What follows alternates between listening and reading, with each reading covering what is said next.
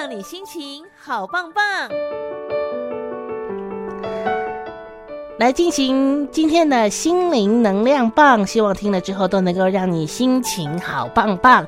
整个八月份呢，我们在心灵能量棒的单元当中，都来跟大家探讨有关于长者长辈的一些心理健康。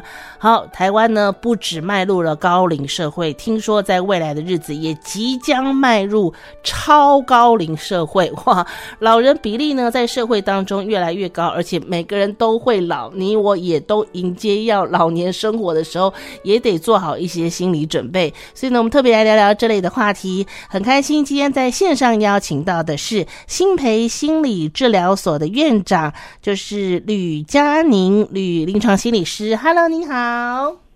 哎，视频好，各位听众大家晚安。好，今天邀请到了佳宁院长来跟大家聊一聊老年生活嘛，是不是？是。Oh. 好，所以呢，每个人都会老嘛。随着年纪渐长，生活的方式也会跟以往来的不同。首先，你第一个会面对可能就是 哦，我怎么这么容易累？体力上面感觉就是 哎，慢慢慢慢的跟以前不一样，然后筋骨酸痛啊，什么啊，肌力不足啊，都出现了。生活方式跟以往不同，我要怎么样来面对？说我好像真的已经老了呢？好。其实听到这个题目的时候啊，真的很佩服大家哦，现在都很懂得未雨绸缪。是。那这个题目哦，其实不是只有英法族需要想的。是。像我自己身边呢、啊，很多的朋友，大概从三十岁、四十岁的时候，就常常会抱怨哦，说啊，我现在年纪大了哦，所以现在都办不到什么什么事情了。可是你想。三十岁、四十岁根本就还不是我们呃，就是观念中的老年的哈，或者是银发族。可是大家其实呃，年纪渐长的这个部分呢，是从大概三十岁啊这个巅峰期开始，就慢慢有感觉。所以大家其实从那个时候开始，其实就很鼓励来预做准备。好像我们临床心理师哈，其实常常会思考这个问题的时候，会先定义一下目标。嗯啊，那呢，我们会想的就会是哦，大家知不？知道以台湾人来说，我们现在的平均余命大概是几岁？好，哎，对，这个呢，其实网络上都可以查得到。如果大家有兴趣啊，可以去查查看哦。我们民呃民国一百一十一年，也就是去年，嗯，内政部公布的这个平均余命啊。男性呢是大概七十七、七十八岁，女性呢是到八十四到八十五岁。哇，好，所以这个年纪真的很长哦。而且跟联合国的全球平均寿命来比较的话呢，我们台湾呢男女性的平均寿命比全球的平均要多了七到九岁。我这么长寿啊！啊，这么长寿哈！而且我们的这个长寿社会的这个现象哦，其实是近几年非常急速的，就就是整个一命就拉高了这样子哈。那老年人、银发族甚至中年人的这个比例啊，就是全国人口的比例，其实也在拉升。可是虽然是这个样子哦，但是大家有没有想过，我们现在的银发族跟呃，以前的银发族其实大概就是三十年前好了哈的银发族，其实是样貌是差距很大的。对，因为呢，嘿嘿，对不对哈？因为我们现在的目标呢，不是已经不是要活得久了，我们已经活得久了，所以我们现在要转变的是要活得好。好，那好，要活得好。大家一般想，哎，我们的退休年龄大概是几岁？六十，现在大概是六十到六十五岁，哈，对不对？那可是现在甚至很多人哦，都会在五十岁、五十五岁的时候就有机会考虑提早退休。对，那你搭配我们的平均余命来看，嗯，那我们根本就还有十五年到三十年左右的时间要活着。好 好，哎，哦，十五到三十年其实是很长的时间哦，还有三分之一 是啊，完全不亚于你的这个就是早期生活啊，那个从小学、国中、高中哦，呃，到甚至念完大学都还不晓得，都还没有三十年呢，对吧？哈、啊，所以现在的银发族啊，跟以前的银发族不一样。以前的银发族，很多人在退休的时候，考虑的就是啊，我大概也没几年好活的了。嗯。嗯哈。但现在的银发族要想的是，我要怎么开始重新呃呃去呃探索我接下来的三分之一的生生命时间要怎么过生活？好，而且我们现代人的身体状况。经济条件，嗯，甚至包括我们的眼光见识，跟我们的前一代都差距很大，很大哦，哎，很大。所以你现在如果真的已经是银发族的人哦，嗯，你回想看看你以前小时候看过的长辈，嗯，其实他们跟你是差距。样子差距很大的。对，如果你想的是啊，他们以前就是这样过生活的，所以我大概也是这样。哦，那这样子的话呢，其实你大概会过得很辛苦。我们讲一个实际的身边的例子哈，我们有一些长辈真的是自己家里啊，或者呃，就是亲朋好友的家里的长辈，在六十五岁退休的时候啊，嗯、啊，比方女性可能就决定。嗯啊，我我就已经就不用去工作了啊，哈、嗯，干嘛的？所以我就不买衣服了啊，再也不买衣服了，不用买新衣服了。我们没有要出去了啊，啊，那我也不用去做头发了。嗯，我是真的，现在都还有人这样子想哦。可是如果用我们刚刚想的，还有十五到三十年要活哈，那你那个旧衣服就这样子一直穿穿个二三十年吗？哦，哦。而且这些人不是没有钱的人哦，其实是经济条件挺不错的哦。好，那你难道要为着孩子？好，不然我们讲个开玩笑，为孩子守着遗产哦，守二三十年吗？哎，太辛苦了吧？是啊，是啊，哈。所以大家不要太快以为自己已经老了。嗯，好，就我们年龄的数字是真的摆在那边没有错，是啊，但是。不要心态上以为自己是老了，嗯，应该要想的是，我要怎么重新去决定接下来的一二十年，甚至二三十年，哦，考虑我的身体状况、心理的状况、经济条件如何，然后来决定，那我要怎么去研究之后要怎么过生活。哦。哦好，那也有相当比例的人是是从退休以后啊，又自己变成是自由接案人，对，做着以前的工作哟。会啊。对啊，刚刚这个透过院长一讲，感觉好像没有那么的沉重，反而充满了希望哎。哦，这是真的不沉重哦。对，要迎接人生第二春的感觉嘛，是不是？是的，是的，是的，没错，哦，这是真的哦。你要可以重新调配自己的时间，不再为了固定的工作绑在那里，可以去做自己想做的事，甚至你还有体力、有能力再去再赚钱，多好啊！是。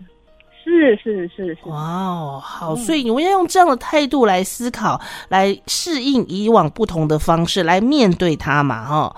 可是还有一个问题就是，现在人哦。不结婚的人很多，对不对？哈啊是，然后结了婚不生小孩的更多，顶客族好多。哎、对，有些人会说啊，我们儿女成群啊，子孙满堂啊，所以以后我年老了不一定担心这些的人都还在。可是如果说像这种单身的，或者说没有儿女的，会不会去担忧说，我觉得年纪越大，老朋友一个一个走了，我开始有孤单寂寞，没有人陪的感觉，这时候我又应该怎么办嘞？是的。其实以前的人哦，真的就也许是节育上比较不懂啊，或怎么样，真的就是生育的人数比较多，所以你忙小孩长大以后呢，其实加减就比较容易有小孩可以陪伴了哈。那现在不管是不婚还是就是不生，其实这样的人真的很多。可是如同刚才我们说的哦。现在的社会的变化不只是大家晚婚啊，生的少。其实你看，因为呃，就是像在呃网络的这个盛行，所以以前的人工作形态也都比较容易，就是想说，哦，我要进到大公司啊，或小机构啦，我才比较容易找得到工作。可是现在呢，有非常非常多的人是自行创业，嗯，甚至他们的创业呢，根本就只有在网络上，在远距工作。啊，所以呢，你看哦，这些人是从年轻的时候就做了那一种，就是独立性高、自由度高，可是相较下来，其实他的也没什么同事啊的这样的一个生活形态。啊，所以这一种孤单的这一个部分，其实搞不好是从年轻的时候就开始的。哦。哦，对，只是以前你觉得那个是我的自主性，嗯，但后来你发现，哎，好像接下来就是越来越呃不太习惯啊、呃，去怎么去认识真正的朋友的这个部分。是，是。哦，对，所以我们可能会比较建议，就是说大家其实呢，只要有注意到这个问题的，不管你是哪一个年龄哦，嗯、你其实都要开始练习。去打破自己的一些惯常的行为模式。哦，啊，就是主动出击去认识一些人，嗯，哎，去想到的时候啊，你就要去做一下这样的事，嗯、因为这个其实如果是你的喜好或者是习惯，嗯，你从想到的时候，你就要开始去练习了，嗯嗯，然后在这个过程中，你也才会开始让人愿意有机会去认识你。那我举几个大家可以来尝试开始的地方，是哦，包括现在的人很重视运动，对，哦，健身，对，那去运动健身，呃，很多时候大家就是为了方便，我们可能买一双鞋，我就自己去跑步了，这样当然也很好哈。哦、可是你想，有些人他就会开始去加入一些跑步的社团，哦，很好。跑团啊，呃，哎，对，跑团，或者有些人喜欢去，呃，就是说去登山，那他们也会去参加一些就是户外的登山社团，哎，去登山，哎，这样，或者去上各种的进修课程啊，包括什么烹饪啊等等这一些哈。那也有一些人本来就有一些宗教信仰，嗯，那么呢，呃，开始去参加一些宗教活动。啊，甚至去当一些各式的机构的义工啊，不管公家或私人的啊，这个机构的义工哈，那这个其实都是一个很好的开始，嗯，因为这些往往都是会慢慢的会加导入有实体的互动。哦。哎，所以我如果当下开始觉得说，嗯，好像有点孤单，好像有点寂寞，我就应该要立刻马上去执行，去外面交朋友这件事情。是是是是是，我当然也要提醒大家哦，因为其实这些事情在年纪变大了以后啊，要开始第一个要开始第一步，常常有点不容易。然后呢，你会发现，哎，我好像也不是没尝试啊，做了几次啊，怎么效果就不。不快呃，就没有什么进展的样子。嗯，但我特别提醒大家不要急，不要急，因为刚开始，对，大家都年纪大了哈，嗯，就是跟跟小孩子、年轻人不一样。小孩子、年轻人有时候三两下就是打个招呼，大家就会自以为是朋友，嗯，自然我们年纪大，哎，欸，我们年纪大的人就不是这样，我们就比较谨慎了哈。对，所以我们就会觉得说，有啦，我有看过他，可是我好像不见得 不好意思打招呼啦。哎，还没有。当他是朋友哈，但没关系，慢是正常的。对，你持续做下去，你往往就会看到，哎，渐渐是会有效果。对，然后呢，有时候大家现在因为网络真的很盛行嘛，有时候只是也也真的只是看过的人哦，大家就会说，那我们来加个这个呃社群，对不对？加个脸书好友，追踪一下 IG 哦。刚开始透过网络来认识是个很好的方法，嗯，但是呢，提醒大家。渐渐的，还是要多增加一些实体的互动，没错，也就是网络的互动是辅佐的，嗯、或者是一开始的，嗯，但是实体的互动呢，其实往往才会是呃真正可以加深关系的一个关键。哦。我觉得有些，比如说像那个社区大学啊，嗯、那种课程，啊、是是那是混龄的嘛，对不对？哈，各种年龄层的人都可以来参加这样的课程，是，你就可以见，你可以认识各种年龄层的朋友，你都觉得我一点也不老哎、欸。是不是？现在真的很多人，现在其实就是两个极端哦。嗯，年轻有时候其实真的是还蛮年轻的哦，就常常会倚老卖老。哦，但其实你会发现哦，以大家现在真的可以扪心自问，就是说，哎，我现在可能五十岁了，对，可是我真的觉得我有像，例如说我呃爸爸妈妈的那个年代的人，他们五十岁的那个样子吗？对，还是我我自己的经验是很多的人现在五十岁了，可是他。仔细想想哦，跟三十岁的时候其实也没什么，也没什么差别。而且你朋友都三十岁、二十几岁啊，是是是是。哦，所以其实你如果是五十岁的呃身份证年龄，嗯，但是其实是三十岁的心态，嗯，甚至是三十岁的身体健康状况，嗯，那为什么不可以去做三十岁、四十岁的人在做的事情呢？哇！哦，院长你好棒哦！听你一席话，突然觉得老一点也不可怕哎。所以，我们真的可以当一个幸福快乐的银发族吗？是啊，当然我们应该要努力的这么去做哈。嗯。不过呢，幸福这两个字哦，哎，非常有趣了。嗯。因为呢，大家还真的应该要想一想哦，什么叫做幸福呢？哦，啊，对，啊，所以回到你自己身上来想。你曾经真的感觉幸福的那个样，那个时刻，嗯，到底都在你你你是在什么地方，跟什么人，在做什么事情，或你遇到了什么，然后那一刻你会觉得哇，这样好幸福哦。哦，大家要想想这件事了。是哦，哎，因为毕竟这个幸福哦，是真的非常个别差异，每个人定义不同啊。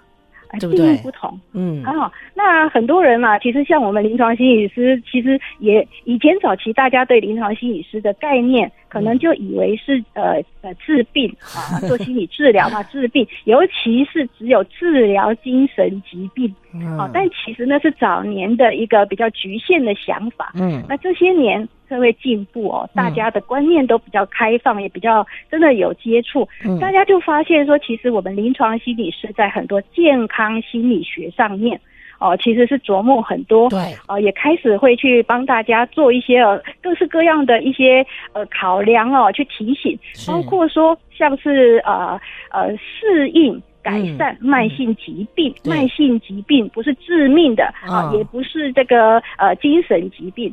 哦，或者甚至是预防疾病的发生，啊、嗯，戒瘾呐等等哈，戒瘾戒烟呐哈，调整大家的生活习惯，是。啊，减肥啊，运动啊等等这一些，其实都是我们这些年来努力的一个目标。没错，所以呢，我们就我们就发现，哎，每一个人喜欢的。适合的其实差异，呃，就是说大的方向没有差很多，但小小的差异其实很多。对啊，举说像大家可能现在很常去吃美食，嗯啊，但是。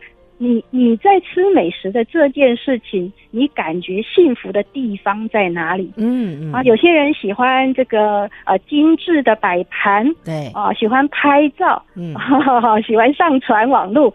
那有些人呢，哎，吃什么不重要，嗯、但是呢，他喜欢就是说呃三朋好友哦，开怀畅饮，对，哎对，更哦对，所以你看大家都叫吃美食哦，嗯，可是你幸福的那个关键的点，跟我幸福的。关键点不一样，所以你就先找到你的关那个关键的点，对，那这样子你才可以去真正的去越来越塑造你更多幸福的时刻。对，哦，所以我们今天讲到了一个重点，嗯、我要什么样子的老年生活，我要当一个什么样子的银发族，其实是我现在开始行动去规划，我朝这个方向走，它就能够实现的。是不是？是是是，是。好，所以那对对，最后我再提醒一个点哈，嗯，哎，有些人呢，一时之间会没有啊注意到一个部分，就是说你的幸福是要以你的行动能够做得到的事情为主去考虑，对，好。举例来说，有些人啊，在我们问说啊，我怎么现在都不感觉不幸福的时候啊，问他，那你要怎么样才会幸福呢？他就说，他就他有他有想他有想法的哦。嗯、他说啊，如果我的孩子可以哈、哦，呃，不用我担心，就好好去念书，分数也考很好，或者是说他们就是要结婚生小孩哈、那这样子我就很幸福了。不要绑在别人身上啦！是是是，啊，你的当然这样子，你也的确是会幸福。是，可是我们现在要问的是，你有没有自己就可以去做？然后提升幸福感的这一些事情，是好，所以如果你的寄望都是在别人的行动上，就会辛苦了。你就会发现，哎，对对对。好，我们更详细的内容，更仔细的探探讨，我们在接下来三个礼拜都要麻烦院长了哈，到时候再麻烦您了。好，院长，谢谢您。好，拜拜。谢谢，好，拜拜。